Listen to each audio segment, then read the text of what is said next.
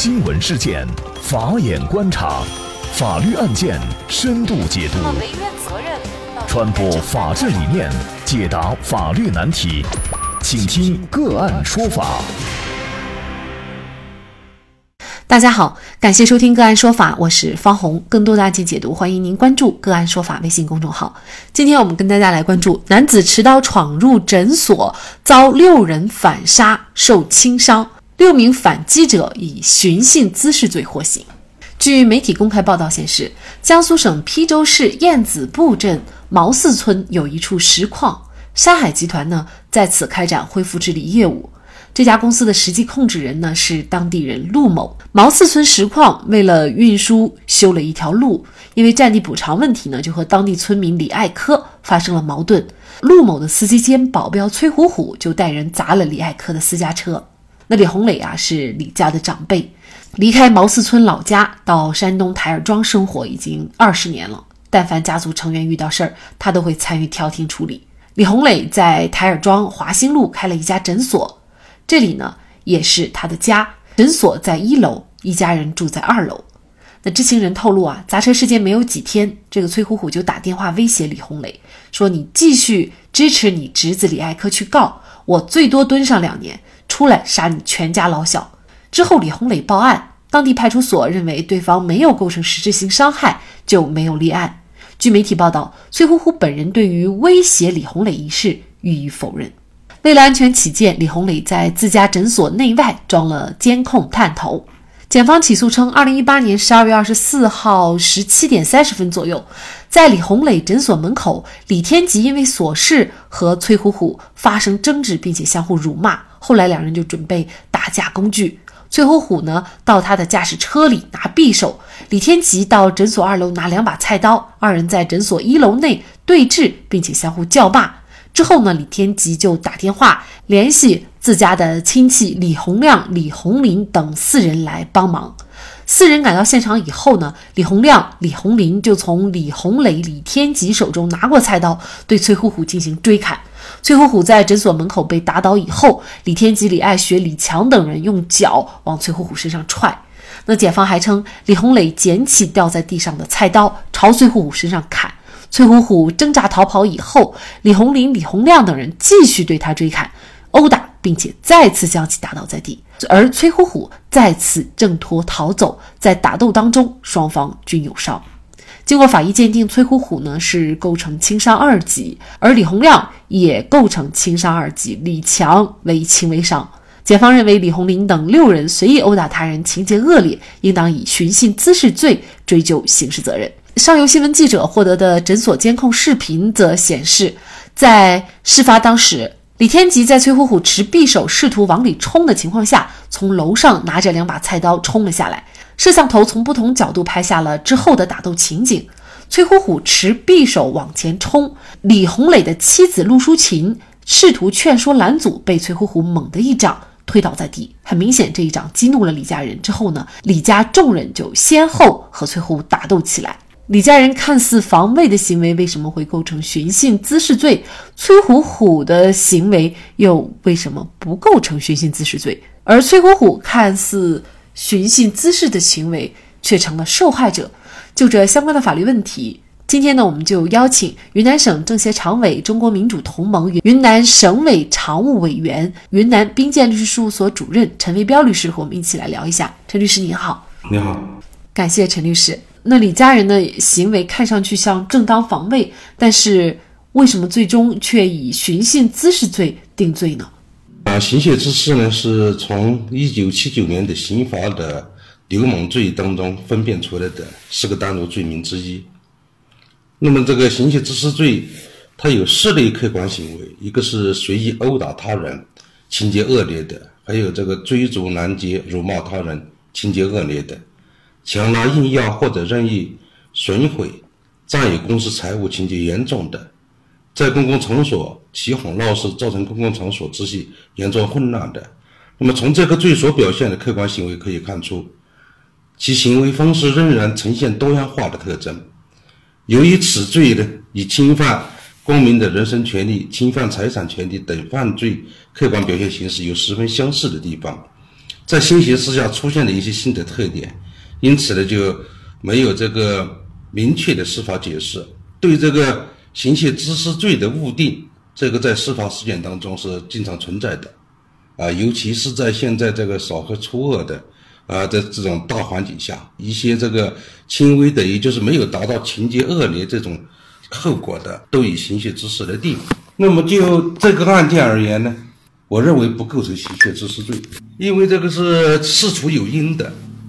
所谓行窃之事，就是无事生非。那么是在这个崔福福那边已经持刀进来要对自己的这个家人进行加害这种情况下，那么才采取防卫的措施。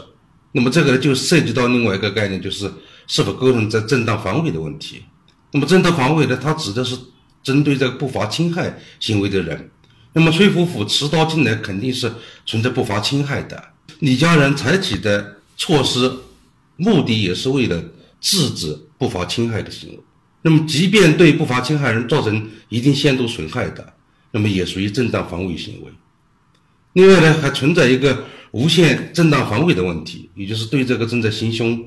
杀人、抢劫、强奸、绑架以及其他严重危及人身安全的暴力犯罪。采取防卫行为造成不法侵害人死亡的，不属于防卫过当，仍然属于正当防卫，不负刑事责任。这是在这个事件当中存在另外一个情节，呃，把这个崔福福赶出来之后，仍然追上去，用这个脚踹呀，以及这对其进行殴打，造成了一一定的后果。其实上，在追的崔夫妇在跑的过程当中呢，他这个加害行为已经停止了，存在一个这个。防卫实施的问题，所谓防卫实施呢，也就是这个加害人已经停止了加害，但是呢，这个呃防卫人还在继续呃采取呃这过激的行为，造成了这侵害人的损害后果。那么也就是说，如果崔夫妇没有逃，仍然还要持刀过去跟这个李家人进行斗殴，或者说要加害李家人这种情况下那个是在防卫的过程当中。那么崔夫妇在跑的过程当中呢，这个防卫这个阶段已经停止了，因此呢也不构成正当防卫，只是有防卫的性质。根据刑法的规定呢，虽然要负刑事责任，但是应当减轻或者免除处罚。那么这种刑事责任具体是涉嫌哪方面的罪名呢？如果是崔福福的这个损害后果达到轻伤以上的，只能以故意伤害来定罪处罚，而不能以行窃致死来定。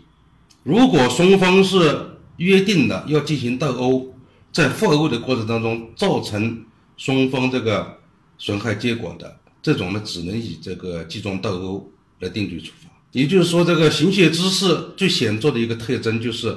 呃，无事生非，随意殴打他人。所以说，对于正当防卫的认定，在法律上也其实是非常严格的。一旦对方的加害行为停止了。防卫人就不可以以加害的目的去实施侵犯行为。正当防卫有几个要件，第一个就是违法要件，加害人的行为必须是非法的；第二呢就是目的要件，目的就是制止不法侵害；第三就是时间要件，必须实施的，也就是对方的加害正在进行的情况下才能实施正当防卫；第四个呢就是后果要件，也就是呃不能超过必要的限度。造成重大损害啊！对对对，崔虎虎确实构成寻衅滋事罪，但是李家人不构成。其实从寻衅滋事的表现形式来看，似乎崔虎虎的行为涉嫌了寻衅滋事罪。啊，对对对，崔虎虎确实构成寻衅滋事罪，但是李家人不构成。主要表现就是这个持匕首到这个李家的诊所，也就是采取的不当的手段处理事件，是这样的。那之前发生的崔虎虎去砸李爱科的车，还打电话进行威胁，这样的行为又是否构成寻衅滋事呢？两个性质，一个是带有行窃滋事的问这个情节在里面，另外呢就是如果在砸车的过程当中达到了一定的损害后果，啊，也就是说这个一般在五千元以上的损失啊，就可以定这故意毁坏财物罪，有单独的一个罪名。其实为此，李红磊也已经报了警，但是公安机关没有立案。这个案件是没有达到立案的标准吗？啊，是的，当时的行为如果没有通过这个评估，也就是说被砸的车损失已经达到了刑事立案的条件，这种情况下是公安机关不能立案的。但是呢，如果通过评估之后达到一一定的这个损害结果，符合立案条件，如果公安机关不立案呢，作为这个受害人这边可以向检察机关申请侦查监督，也就是督促这公安机关立案。十一月二十七号，上游新闻记者了解到，山东省枣庄市台儿庄区人民法院对这个案件的一审进行了宣判，六名被告人均犯寻衅滋事罪。李洪亮判处有期徒刑一年六个月，李洪林、李天吉判处有期徒刑一年三个月，李洪磊判处有期徒刑一年，李强、李爱华分别判处拘役五个月和三个月。六人当庭表示上诉。枣庄市台儿庄区人民法院审理认为，从监控视频、被告人李天吉供述和证人证言可以证实，崔虎虎虽然事前对李红磊有过言语威胁，但当天并未采取针对李红磊的不法侵害实际行动，因此不具备防卫起因的现实性和紧迫性。案发的起因在于李天吉见到崔虎虎以后，想到崔虎虎先前的砸车及威胁行为，心生怨气，就主动打电话通知其叔伯兄弟等人前来帮忙，后主动挑衅崔虎虎。崔虎虎在挑衅之下不甘示弱，二人相约殴斗，均有不法侵害对方的故意，因此每一方均不能以对方的不法侵害成为其正当防卫的借口，即均不具有防卫意图的正当性。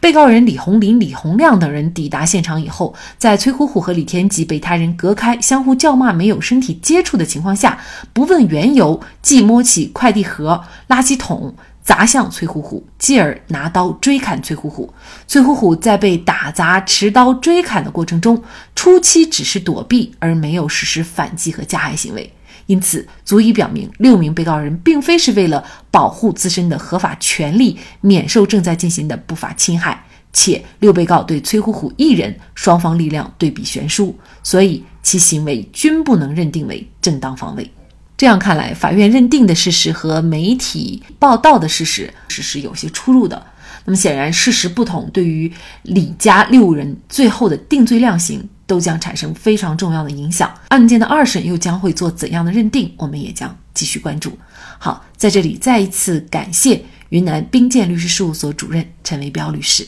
那也欢迎大家通过关注“个案说法”的微信公众号，具体的了解我们本期案件的图文资料以及往期的精彩案例点评。另外，您在生活工作当中遇到一些法律问题，都欢迎您通过添加幺五九七四八二七四六七幺五九七四八二七四六七这部电话号码的微信号向我们进行咨询和交流。给大家提供法律问题解答的都是我们节目邀请到的嘉宾了，他们都非常的资深、专业和负责任。感谢您的收听，我们下期节目再见。